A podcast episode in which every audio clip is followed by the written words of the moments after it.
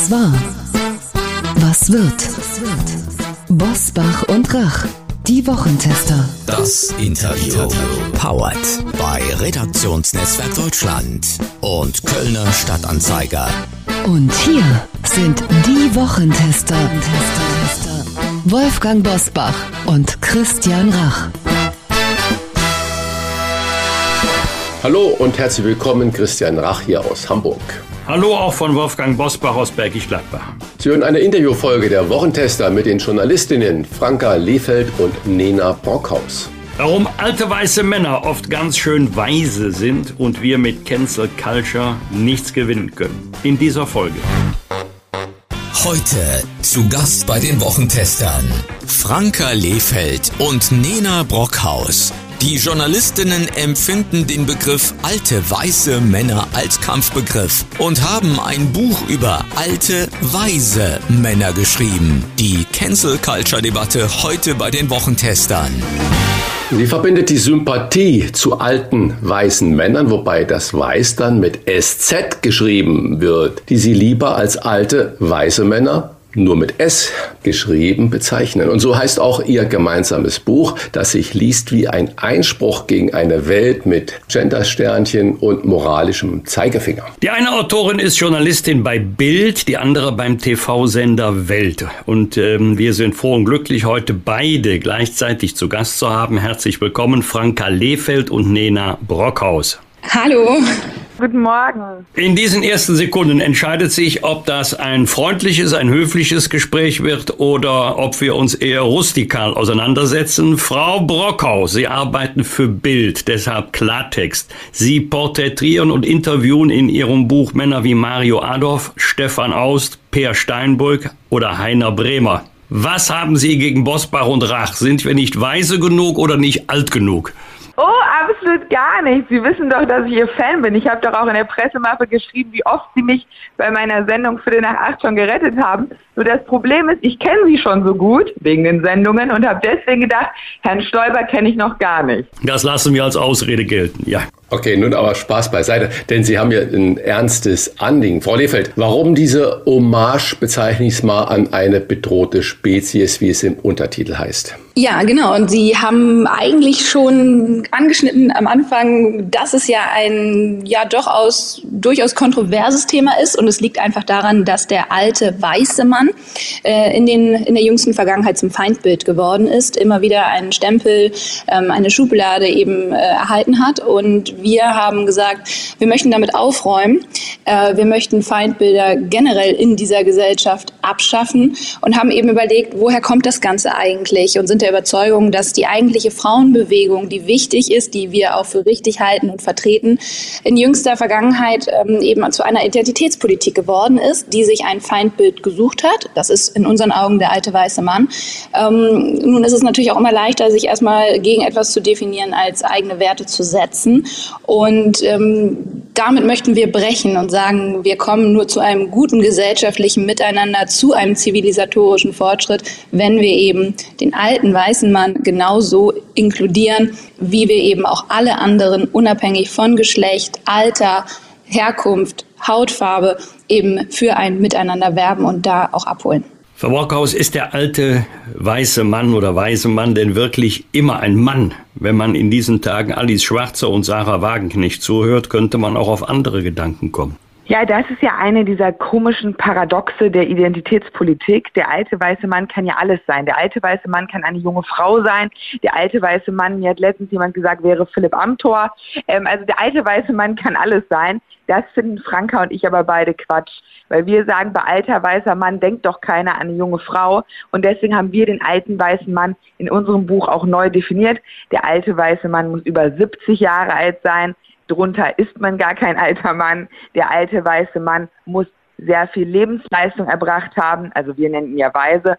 Und deswegen haben wir eine ganz neue Definition zugrunde gelegt, weil das finden wir ja total merkwürdig, warum jeder der alte weiße Mann sein kann. Aber was mich so dünkt, ist, dass dieser Begriff, der alte weiße Mann, eher ein Kampfbegriff geworden ist. Und ich frage mich, wofür oder wogegen eigentlich? Ja, natürlich steht er irgendwo immer mit den Schlagwörtern im Kontext von privilegiert, ähm, habe verhindert, dass Frauen gewisse Richtungen, ob Karriere oder rechtlich, äh, umsetzen gehen konnten. Ähm, es wird ihm ja auch immer automatisch attestiert, dass er letzten Endes jemand ist, der zu Lasten von anderen vor, vorangekommen ist, auf den Schultern, auf dem Rücken von anderen. Und ähm, wie Nena gerade beschrieben hat, in unserer Definition haben wir ja auch nicht gesagt, wir pauschalisieren. Jeder Mann über 70 ist toll und gut und richtig, sondern wir haben gesagt, wenden wir uns doch wieder den Blick zu vom Kollektiv zum Individuum. Und die zehn Männer, die wir ausgewählt haben, und äh, Nina kann das vielleicht gleich auch nochmal hinzufügen, wie intensiv sie sie auch ausgewählt hat, ähm, da liegt ja eben der Blick immer auf dem Einzelnen und auf dem Lebensweg. Und die Männer, die wir haben, die zeigen eben wirklich beispielhaft, dass sie weder zu Lasten einer Frau agiert haben oder ihren Weg gegangen sind, sondern im Gegenteil, dass sie Wegbereiter waren auch für die, ähm, Situation, die wir heute haben, dass sie die Frauenbewegung unterstützt haben, ob es eben Equal Pay ist, gleicher Lohn, oder ob es auch ähm, die Förderung explizit von Frauen ist zu einer Zeit, wo es eben noch nicht hip modern im Zentrum stand, wo alle hingeguckt haben und es erwartet haben, sondern diese zehn Individuen, die wir in unserem Buch ähm, vorstellen und mit denen wir sprechen, die haben wirklich gezeigt, ähm, dass unabhängig von Alter und Jahreszahl es eben äh, schon Wegbereiter männlicher Spezies gab. Frau Rockhaus, es soll ja Redaktionskonferenzen bei Bild gegeben haben, in denen ehemalige Chefredakteure wie Julian Reichelt ihr Boys Network begünstigt haben und Frauen eher, ich sag's mal vornehm, nach anderen Kriterien beurteilt worden sind. Wie konnten Sie bei Bild als Frau da in Würde bestehen? Sie waren ja schon ein paar Mal bei mir in der Sendung bei Phil nach acht und dann stelle ich die Frage mal an Sie. Moderiere ich die Sendung wegen meiner Optik oder weil ich was drauf habe? Also ich gehe mal davon aus, dass gerade beim Fernsehen auch das Aussehen eine Rolle spielt. Aber ich unterstelle bei Bild TV, dass das nicht das entscheidende Kriterium ist, sondern ob jemand, äh, jetzt mal reinig fröhlich formuliert, gut rüberkommt. Ob er also inhaltlich etwas auf dem Kasten hat und vor allen Dingen auch sprachlich und äh, ob man einer solchen Sendung, davon lebt ja das Format, auch Schwung verleihen kann. Exakt. Und dementsprechend denke ich, dass Julian Reiche damals, als er übrigens mich da zur Moderatorin berufen hat, eine gute Entscheidung getroffen hat. Ich fand es sehr erschreckend. Ich kann die Vorgänge bei uns im Haus nicht beurteilen. Ich kam ja auch erst im Herbst 2020 ab 21 war ja schon der Skandal da. Ähm, ich kann nur sagen, was mir an Sexismus von außen entgegengeschwappt ist. Darüber redet ja niemand. Also ich war ja kaum da und trotzdem hieß es dann von außen Kommentare. Bei TV Total war ich im Bild und dann hat der Moderator gesagt, was schenkt man einem, der schon alle hatte? Meinem Vater ist fast das Glas Wein vom Fernseher runtergefallen, als er seine Tochter da im Bild gesehen hat. Und deswegen würde ich sagen, auch diese Geschichte um Julian Reichert hat zwei Seiten und die eine Seite ist definitiv, dass Springerfrauen generell unter den Verdacht gestellt wurden, nur wegen ihrer Optik oben zu sein. Und das ist halt einfach falsch wenn Sie sagen, das ist einfach falsch, was mich persönlich immer so nervt, wenn ich irgendwo eingeladen bin, äh, sei es eine offizielle Veranstaltung oder auch eine Party und dann kommt jemand und äh, stellt sich manchmal sogar selbst so vor, aber wird meistens so vorgestellt, das ist doch die Frau von. Und bei dem von ist hinten dran eigentlich immer ein Mann. Das finde ich also unglaublich eigentlich. Äh, und ich verstehe, dass man sich darüber aufregt. Und jetzt meine Frage an Sie natürlich, Frau Lefeld. Wie sehr nervt ist sie denn persönlich, dass fast in jeder Ankündigung da immer dann gesagt wird, die Frau von Christian Lindner? Ja, sehen Sie, Herr Rach, und auch wir müssen es jetzt besprechen und thematisieren. Damit beantworten Sie ja letzten Endes genau, dass ja auch Sie das nicht umgehen können oder auslassen möchten. Ich kann dazu nur sagen, ich bin wirklich sehr überrascht, weil hier die eine Debatte, die im Vordergrund steht, das ist eben dieses ganze emanzipatorische, feministische, wofür man gerade gefühlt noch viel mehr ähm, wirbt, als man es in den vergangenen Jahren getan hat. Und gleichzeitig sagt man zwar nicht mehr Frau Minister, auch nicht zu mir, das ist ja schon mal nett, äh, aber es ist genau so, wie Sie es gerade schildern. Ähm, auch Lena und ich erfahren es in dieser gesamten Projektarbeit mit unserem Buch, das finde ich wirklich toll für sich steht und überhaupt kein von und mit und zugehörig ähm, braucht, dass äh, es aber die anderen sind, die Medien extern, die es immer wieder letzten Endes damit in Verbindung bringen. Es ist wie so ein Tattoo, sage ich jetzt mal, das einfach da ist, das man sich aber nie hat selbst stechen lassen. Ich kann nur sagen, wenn man mich in Zukunft auch nach der Erfahrung mit diesem Projekt, mit unserem wirklich tollen Buch ansprechen sprechen wird, werde ich sagen, also die Hausaufgabe, die habe nicht ich zu machen, dass ich mich emanzipiere und meinen eigenen Job mache und meine eigenen Projekte betreibe. Die Arbeit und äh, der Weg, der muss eigentlich medial vollzogen werden, weil wenn es nicht möglich ist, sich erstmal die Arbeit anzugucken, sondern immer das mit zu von und Christian Lindner dazu zu schreiben, dann finde ich, äh, ist es doch noch ein längerer Weg als oftmals debattiert und auch ins Schaufenster gestellt. Also wir sind nicht da, wo wir tun, wir wären. Frau Lefeld, deswegen habe ich die Frage natürlich auch privat formuliert, weil es mir persönlich auffällt, dass es auf vielen Veranstaltungen im kleineren oder größeren Rahmen oder auf einer Party immer noch sehr häufig genauso abläuft, wie Sie es gerade ja geschildert haben.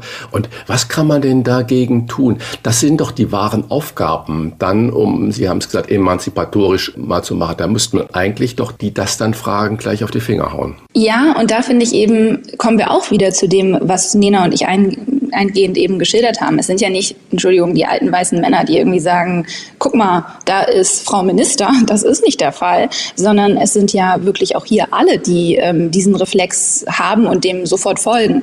Ähm, ich kann den Weg nicht für andere zeichnen. Ich kann ihn nur für mich selber eben äh, gehen und skizzieren. Und ich kann sagen, ähm, ich habe mich entschieden, ich lasse mich davon nicht entmutigen. Ähm, wenn das 2023 immer noch so läuft, dann hoffe ich, dass es 24, 25 besser wird. Ähm, ich werde weiterarbeiten, weiter Bücher schreiben und äh, allerspätestens, wenn äh, mein Mann durch ist mit seiner Karriere, äh, werde ich ja dann hoffentlich als Franka Lefeld stehen und gesehen. Und ich glaube, das muss dann irgendwie so die Motivation sein, wenn man da angekommen ist, zu sagen, für alle, die dann folgen, und ich werde ja nicht die letzte Frau von sein, ähm, zu zeigen, es dauert vielleicht manchmal etwas länger. Vielleicht können wir anhand ähm, meiner Biografie für andere den Weg ein bisschen abkürzen. Ich gehe ihn für mich, aber ich gehe ihn auch in der Hoffnung, äh, dass sich anschließend zeigt, dass man Frauen, egal welchen Alters, ob Jüngere, die ja auch vielleicht noch nicht so erfahren sind, oder dann äh, Ältere, nicht immer wieder mit diesem Stempel versieht und nicht immer wieder dieses Thema aufmacht, sondern sich auch die Mühe macht, äh, zu sagen, wir hören ihr erstmal zu und bewerten sie nicht aufgrund von anderen Umständen. Ich gebe mal den Tipp ab, ab 2024 wird Christian Lindner bei allen Veranstaltungen vorgestellt. Das ist Christian Lindner, der Ehemann der Journalistin Franka Lefeld. Ihr Wort Sie. Gottes Ohr. Sie, Frau Lefeld, haben im Buch ein Porträt Ihrem Vater Klaus Holger Lefeld gewidmet. Welche Weisheiten hat er Ihnen vermittelt? Vielleicht nicht der Journalistin Franka Lefeld? Das ist eine schöne Frage von Ihnen, weil Sie ja auch ein sehr inniges Verhältnis mit Ihren Töchtern haben und ich ja auch Ihre eine Tochter sehr gut kenne. Ich kann das mal so beantworten eingehend. Habe ich jetzt einfach nur gesagt, ich interviewe mal meinen Vater, weil äh, ist ja schön persönlich und irgendwie so eine Wohlfühlgeschichte. Nein, ähm, ich finde auch hier muss man dazu sagen, es ist ein Augenöffner für all die Frauen, die immer so überkritisch mit Männern jeglichen Alters ähm, in, in die Kritik gehen, weil wir alle haben Väter und das Tolle ist doch, wie oft werden Väter als der beste Mann der Welt, der tollste Papa, der Mann meines Lebens auch betitelt, ob auf Social Media oder privat im Umfeld. Und die Geschichte meines Vaters ist wirklich eine, eine sehr besondere, hat Romanstoff und er hat mich mit seinem Werdegang, ähm, der eben nach dem Zweiten Weltkrieg wirklich begann und ähm, er ist heute fast 80, einfach jemand ist, der sehr stark das Leistungsprinzip gelebt hat, der Emanzipation Situation ähm, gedacht hat, ohne dass es dafür eine große gesellschaftliche Debatte brauchte, der aber auch immer ähm, so eine gewisse, so ein Fleiß und, und eine Disziplin eingefordert hat, ohne dabei überstreng zu sein. Und ich habe es so formuliert, mein Vater war immer mein schärfster Kritiker, aber auch mein größter Unterstützer und das ist er bis heute. Und ähm, aufgrund dieses Verhältnisses, das eben einmal dafür steht, zu sagen, der alte weiße Mann ist auch immer der Vater und noch werden auch keine Kinder ohne Männer geboren. Und es ist eigentlich toll, wenn diese familiäre Beziehung eng und vertrauensvoll ist, gepaart mit den Werten der Nachkriegsgeneration die ja, und das ist muss man leider ja auch sagen, langsam von uns geht und deren Werte wir festhalten müssen. Und ich wollte das. Und das ist der Grund, warum er eben mit seinem Wertekompass und äh, seinem Wertesystem bei uns im Buch das letzte Kapitel ist, weil es eben eine persönliche ähm, Projektnote ist, aber dennoch eben ganz klare ähm, Richtungen hat und auch Maßstäbe, warum es im Buch ist. Frau Bruckhaus, wenn ich das richtig sehe, wird der Schauspieler Heiner Lauterbach dieses Jahr in Klammer erst 70. Er hatte ja mal, wenn man den Medien und den Gazetten so glauben darf, ein ziemlich bewegtes Leben und auch ein wildes Image mit seiner Frau Victoria, mit der, glaube ich, seit über 20 Jahren jetzt verheiratet ist, wirkt er irgendwie auch vorsichtig formuliert, geläutert. Was qualifiziert ihn denn in Ihren äh, Augen zum alten weißen Mann? Ja, Herr Lauterbach, da haben wir eine Ausnahme gemacht. Er war nämlich zum Zeitpunkt des Buches, als es entstand, noch 69. Also eigentlich ein No-Go. Aber ich meine, wer würde für Heiner Lauterbach keine Ausnahme machen? Warum hab ich, haben wir ihn ausgewählt? Ähm, wir haben ja auch geschaut, wie wird dieser Mann gesehen. Und ich habe zum Beispiel, ich wollte einen Schauspieler drin haben, noch einen neben Mario Adorf. Und dann habe ich geschaut, okay, wen gibt's denn so? Und habe immer mit der Maske geredet, also mit Make-up-Artisten, weil ich finde, Menschen zeigen sich nie so ungefiltert wie der Maske und dem Pförtner. Und super viele haben immer gesagt, Heiner Lauterbach, Heiner Lauterbach. Der geht mit jedem so toll um. Und da habe ich gedacht, okay, der scheint weise zu sein. Fern seines Exzesses, wenn er jeden Menschen gut behandelt, ähm, dann scheint er schon mal weise zu sein. Und das hat ihn damals qualifiziert. Und dann habe ich ihn angefragt. Und er hat auch sofort geantwortet, lassen Sie es uns versuchen. Und es war ein ganz tolles Gespräch. Ähm, was ich an ihm besonders finde, die meisten Schauspieler äußern sich ja nicht politisch. Und Heiner Lauterbach geht so dermaßen beispielsweise mit dem Gendern ins Gericht.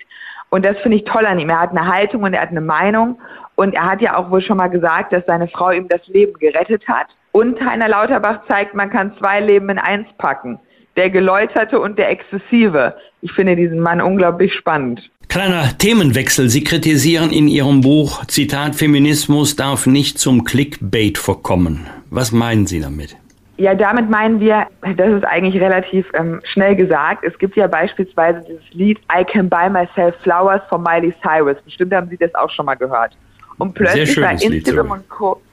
Ein sehr schönes Lied. Aber plötzlich bei Instagram und Co. überrollt mit Postings mit I can buy myself flowers. I'm a feminist. Und bei uns ist halt der Punkt, wir sagen halt oft, ist das Anliegen überhaupt nicht mehr der Grund. Ich verstehe das auch. Es ist halt einfacher, sich selbst mit äh, I can buy myself flowers zu posten, wobei ich sagen muss, ich kriege Blumen immer noch sehr gerne geschenkt, ähm, aber als jetzt über das Gender Pay Gap zu reden. Und was mich so sehr nervt, ist dieser pink rosa eingefärbte Feminismus, der aber gar keiner ist. Also der Feminismus ist ja eigentlich etwas ganz Großartiges und ich bin total dankbar allen Feministinnen, auch Alice Schwarzer, die früher für die Gleichberechtigung gekämpft haben und auch fürs Wahlrecht noch früher vor Alice Schwarzer und alle Errungenschaften, also dass Franka und ich emanzipatorische Leben leben können und dürfen, haben wir den Feministinnen, Frauenrechtlerinnen zu verdanken. Das Problem ist nur in den letzten Jahren ist, wie Sie schon gesagt haben, Feminismus zum Clickbait verkommen. Also anstatt, dass man sich für eine Sache einsetzt, und beispielsweise über das Gender Pay Gap spricht oder halt ein Anliegen hat, wie früher Ali Schwarzer mit dem Abtreibungsgesetz, da muss man ganz klar sagen, ist es heute so, dass Frauen lieber schnell mal eine schöne Bildertafel posten mit Ich bin eine Feministin. Oder auch besonders schön im Clickbait-Game, ich trage Lippenstift und kann trotzdem ernst genommen werden. Und das alles hat mehr, dass Frauen Reichweite wollen und zeigen wollen, ich bin eine Feministin, als dass es ihnen wirklich um die Sachen geht. Das würde ich mich sogar so weit ja, hinbringen lassen, das zu unterstellen, dass man, dass wir wieder mehr über die Sache reden müssen und weniger Clickbaiting in Form von schicken Fotos und Frauen, die posten, dass sie Feministinnen wären. Jedes Alter, jedes Geschlecht und zeigen, wie großartig sie sind, die Frauen. Frau Lefeld, wie weit ist es denn mit der Solidarität unter jungen Frauen? Helfen und stützen die sich beruflich, also jenseits von echten Freundschaften, wie bei Ihnen beiden zum Beispiel? Also ich glaube auch hier wieder, ich möchte keine Pauschalkritik formulieren. Ich kann nur aus meinem Werdegang und äh, an gewissen Punkten und Erfahrungen sind Nena und ich da auch einer Meinung, weil wir Ähnliches erlebt haben, sprechen. Und äh, Nena hat gerade schon angeschrieben oder angeschnitten, wie sie sagte, ähm, es gibt eben gewisse Probleme, ob es das Gender Pay Gap ist oder ob es das Dream Gap ist, wo Mädchen einfach in einem anderen Bewusstsein aufwachsen. Das sind strukturell gesellschaftliche Probleme, ähm, die behoben werden müssen und sollten. Und ich glaube, sie sind eben, weil es sie doch gibt, dass Frauen sich eher als Konkurrentinnen empfinden, weil sie auch in den Vergleich miteinander gehen, weil sie das aber eben auch in ihrer Kindheit und in ihrer Jugend so vermittelt bekommen, ja. Ähm, während Jungs und Männer sich die Räuberleiter bauen, sich so als Kumpels sehen, sich auch mal, ich sag mal, ein bisschen ähm, raffen, raufen, ähm, da hat man irgendwie auch im Berufsleben später ein anderes, ein, ein straighteres ähm, Miteinander. Kritik wird geradeaus formuliert und ansonsten ja, schließt man auch mal einen Pakt und befördert sich gegenseitig. Ähm, Stichwort eben Räuberleiter. Und bei uns Frauen ist es zu oft so, dass wir eben in, ein, in einem Team in Vergleiche gehen, dass wir das Gefühl haben, die andere ist potenziell erstmal eine Wettbewerberin und nicht eine ähm, Kollegin, mit der man sich verbündet. Und ähm, ich glaube, dass bei der gesamten Diskussion um Gleichberechtigung und wie sie auch erzielt werden kann und wie man sie auch konstruktiv schon ähm, eben im jungen Jahr verändert, ob es das Bildungssystem ist oder eben auch in den Familien, ähm, da darf eben dann auch nicht unterschlagen, wenn das auch wir Frauen nochmal vielleicht einen Schritt zurücktreten, auf die Situation blicken und sagen, wenn ich immer Feminismus fordere und wie Nena gerade ja auch richtig sagte, irgendwie Posts mache mit I can buy myself flowers und my sister und äh, I love you und all das, dann muss man das bitte, finde ich, auch in allerletzter Konsequenz umsetzen und leben. Und dazu gehört dann eben auch nicht übereinander schlecht zu sprechen, nicht bei der einen die andere irgendwie ähm, so aus dem Team raus zu befördern, indem man sich da irgendwie gegen jemanden stellt. Und ich glaube, da müssen wir Frauen noch viel ähm, mehr zusammenhalten und es nicht nur fordern und laut aussprechen, sondern es eben auch in, in, im Alltag leben. Und Nena und ich und auch ähm, mit unserer Freundin Vivian Wolf haben gesagt, wir reden nicht nur drüber, weil das kann ja auch jeder. Ähm, wir haben gemeinsam, haben die beiden eben das Event ähm, Women on Top ins Leben gerufen. Das ist kein Female-Only, sondern es ist eben ein Mann- und Frauen-Event, weil wir glauben, dieses Umdenken kann nur gemeinschaftlich äh, geschafft werden, erzielt werden. Und ähm, da haben wir gesagt, wir machen den ersten Schritt und zeigen eben, wir wollen wirklich miteinander und nicht gegeneinander. Und das heißt eben auch, dass wir uns als Frauen einfach erstmal unterstützen, uns freuen, dass wir uns haben, ähm, uns verbünden und das leben. Und dann glaube ich, ist das eben ein Schritt, der in der ganzen Debatte nicht ganz ignoriert werden darf, dass Männer da uns doch einen Schritt voraus sind, was eben die Brüderschaft angeht, die Verbrüderung betrifft, ja. Was macht das mit einer Gesellschaft, in der die vermeintlich richtige Moral wichtiger ist als der gesunde Menschenverstand? Ja, ich denke, dass wir hier ein ganz, ganz großes Problem haben und das nicht nur bei dem Thema Gleichberechtigung, wo plötzlich alles moralisiert wird, anstatt sich wirklich um die Themen zu kümmern, sondern wir haben das Thema Moral ja überall. Also der moralische Zeigefinger ist ja bei so vielen Themen da und deswegen haben Franka und ich ja auch in unserem Buch geschrieben, dass wir uns eigentlich nach dieser Welt sehen ohne den moralischen Zeigefinger, ohne Twitter-Shitstorms, also eine Welt, wo nicht alles moralisiert wird. Und ich glaube, das wäre ganz wichtig für unsere Gesellschaft auch.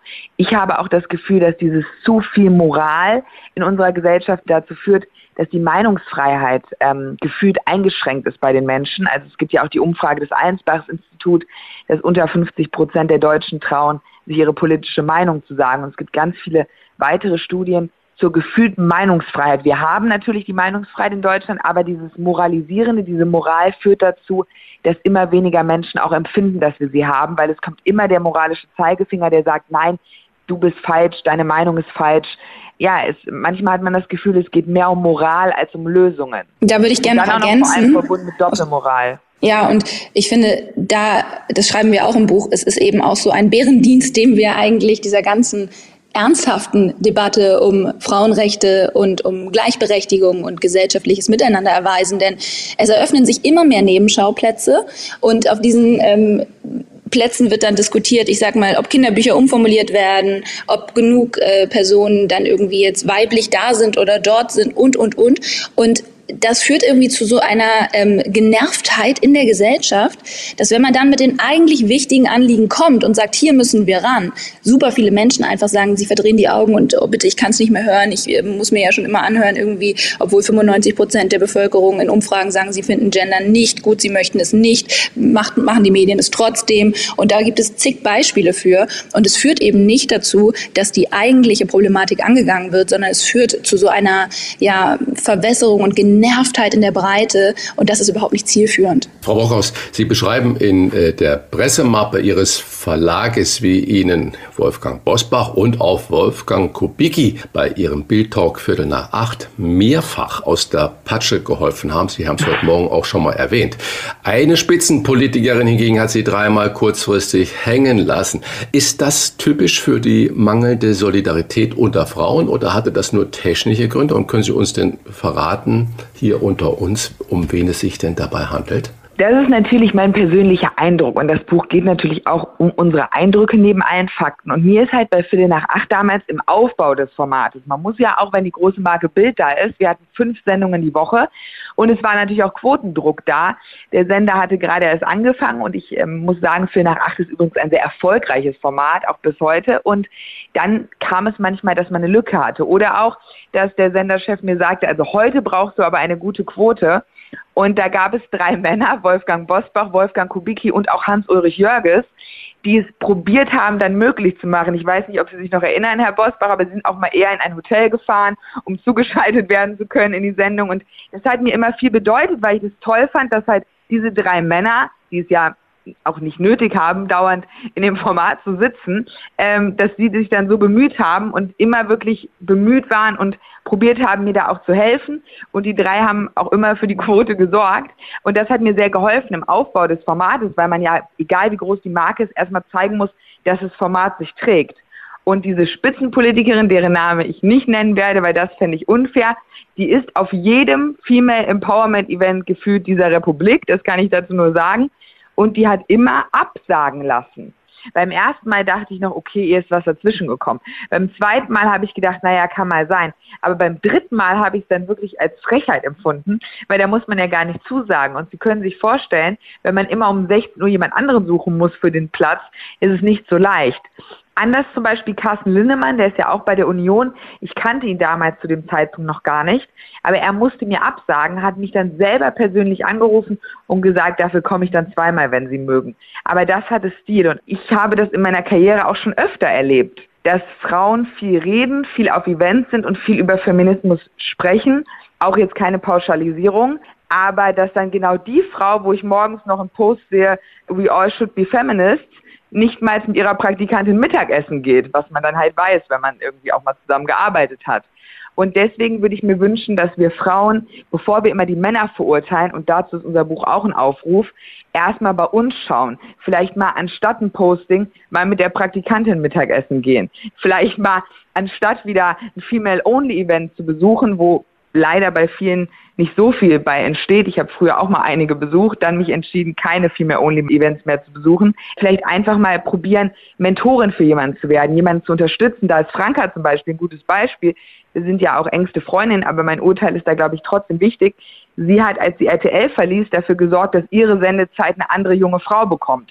Das hätten aber viele Frauen gar nicht gemacht. Und ich glaube, das ist mehr gelebter Feminismus und dementsprechend lebt auch Herr Bosbach den Feminismus. Auf jeden Fall, der es mit mir damals getan. Mehr als viele, die immer nur darüber reden. Zumal es ja bei uns zu Hause 5 zu 1 gegen mich steht. Also ich habe mich ein, ich habe gelernt, mich auch. einzuordnen. Und, und, wenn, und, und wenn ich so eine, hat der Frau Lehfeld gerade erwähnt, so eine ganz kuschelige WhatsApp von meinen Kindern bekommen, so für den besten Papa der Welt und dann auch mit Herzchen, da würde ich vermutlich nur ein Wort zurückschreiben.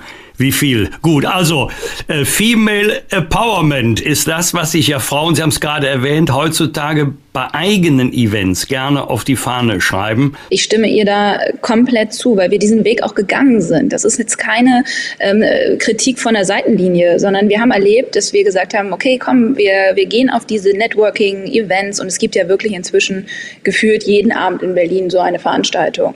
Das äh, bezieht sich ja gar nicht mehr jetzt auf ein einzelnes Event, sondern es ist ja wirklich ähm, ohne Ende. Und wir haben immer gemerkt, dass dann es teilweise gute Gespräche waren oder ein netter Abend, aber dann fehlte am nächsten Tag eigentlich das Ergebnis. Es ist ja nicht nur einfach, wie Nena schon sagte, zusammen Fotos machen und auftreten und einen Hashtag drunter setzen. Und mit dem Event Women on Top, das übrigens ja jetzt auch wieder im März stattfindet, haben wir gesagt, wir müssen mehr in das konkrete Tun kommen. Und das beinhaltet eben wie im vergangenen Jahr, dass wir eine Award gegründet haben und gesagt haben, wie können wir denn wirklich helfen? Eine Studentin, die super gute Leistungen vollbringt, die eigentlich die besten Startpositionen aufgrund ihres Könnens und ihres Fleißes und ihres Willens hat, erfolgreich zu sein, die aber vielleicht aus einem äh, Umfeld kommt, privat, wo sie sagt, ich kann mir mein Studium nicht mal eben so leisten, weil meine Eltern mir das nicht bezahlen oder mich unterstützen können, weil es vielleicht auch gar nicht geht.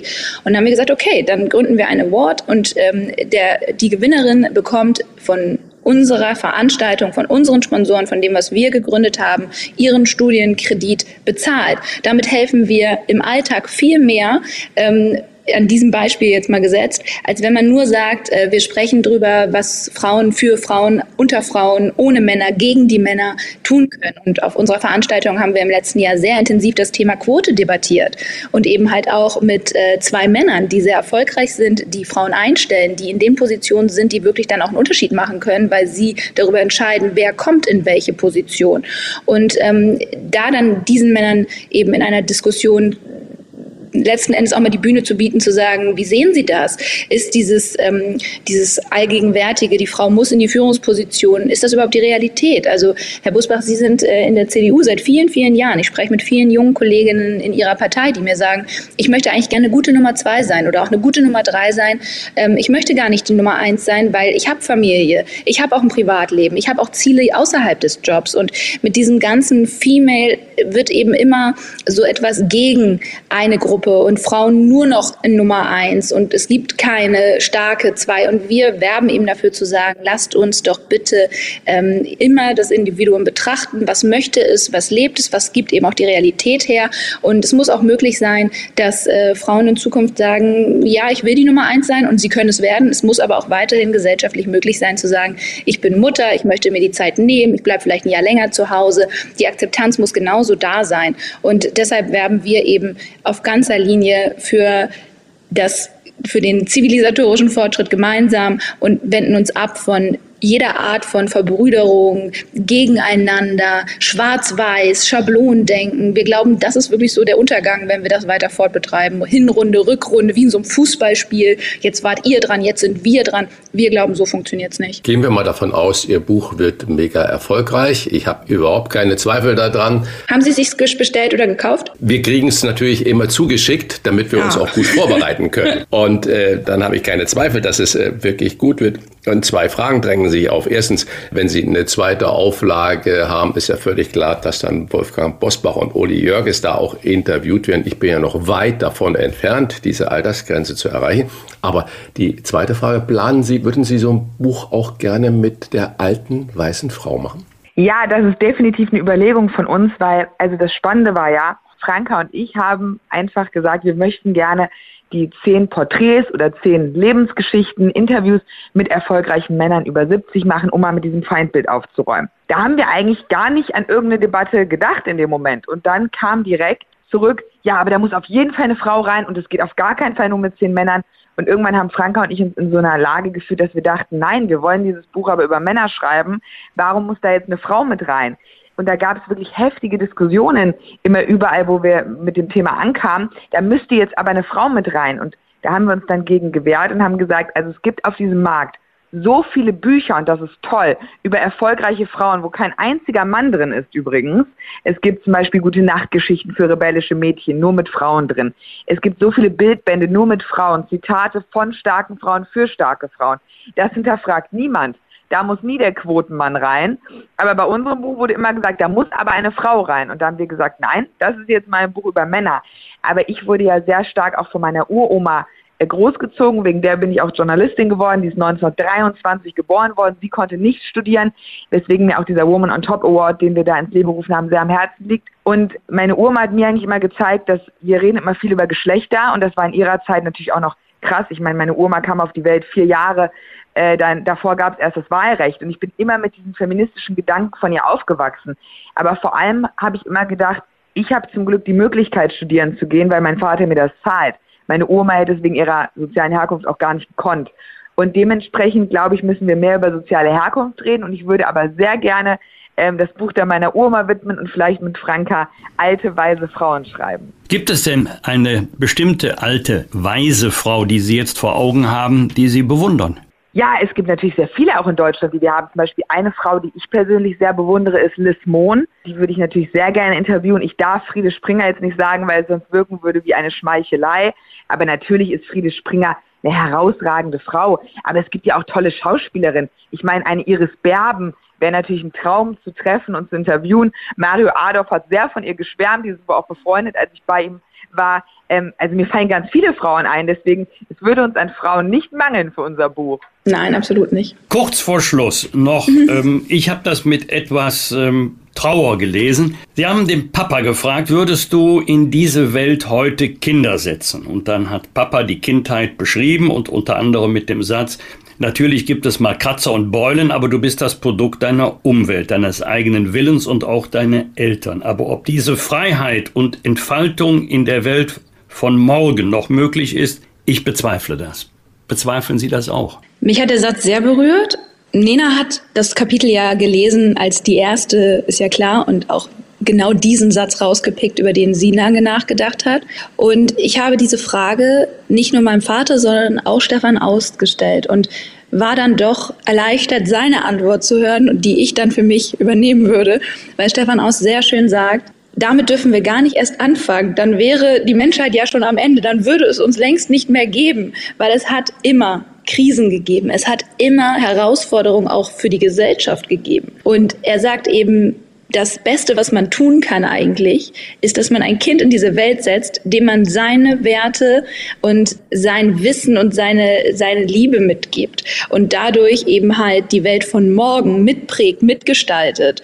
Und ich fand das sehr schön, wie, wie Stefan sofort abgewunken hat, so nach dem Motto, hör mir bloß auf, darüber müssen wir gar nicht reden, dann sterben wir alle aus und dann ist das Leben schon vorbei und wir können alle schlafen gehen. Und ich finde, die Überlegung meines Vaters hat natürlich etwas was, wir ja auch in diesem Gespräch in den vergangenen äh, Minuten ausführlich besprochen haben. Inwiefern ähm, ist Freiheit noch so möglich? Inwiefern ähm, entwickeln wir uns da auch in, in dieser Demokratie und im Rahmen unseres Grundgesetzes wirklich weiter? Und wo bauen wir uns eigene Schranken und, und wo werden Schablonen aufgelegt? Aber ich möchte dann doch bitte den Optimismus und den Enthusiasmus von Stefan Aust mitnehmen und sagen, es muss das morgen geben. Und ähm, das geht eben nur mit der nächsten Generation Generation und geben wir ihnen doch das mit auf dem Weg, wofür wir glauben, dass wir stehen und was eben wichtig ist für die Welt von morgen. Alte, weise Männer ist sowohl Debattenbuch als auch spannende Biografie großer Persönlichkeiten in einem Werk und ein Plädoyer für eine Welt ohne belehrende Zeigefinger. Wir bedanken uns für das Gespräch bei Franka Lefeld, bei Nena Brockhaus und bei Miley Cyrus. Herr Bosbach, Sie sind DJ. DJ Wobo. Danke Ihnen. Vielen, vielen Dank. Tschüss. Tschüss. Bosbach und Rach.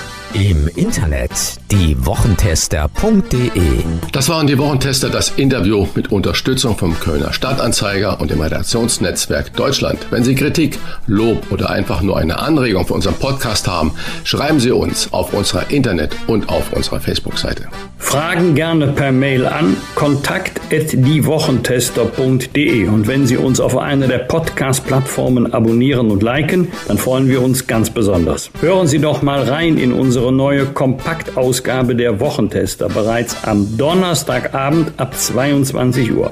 Die neue reguläre Folge hören Sie dann am Freitag ab 7 Uhr. Danke für Ihre Zeit. Was war? Was wird?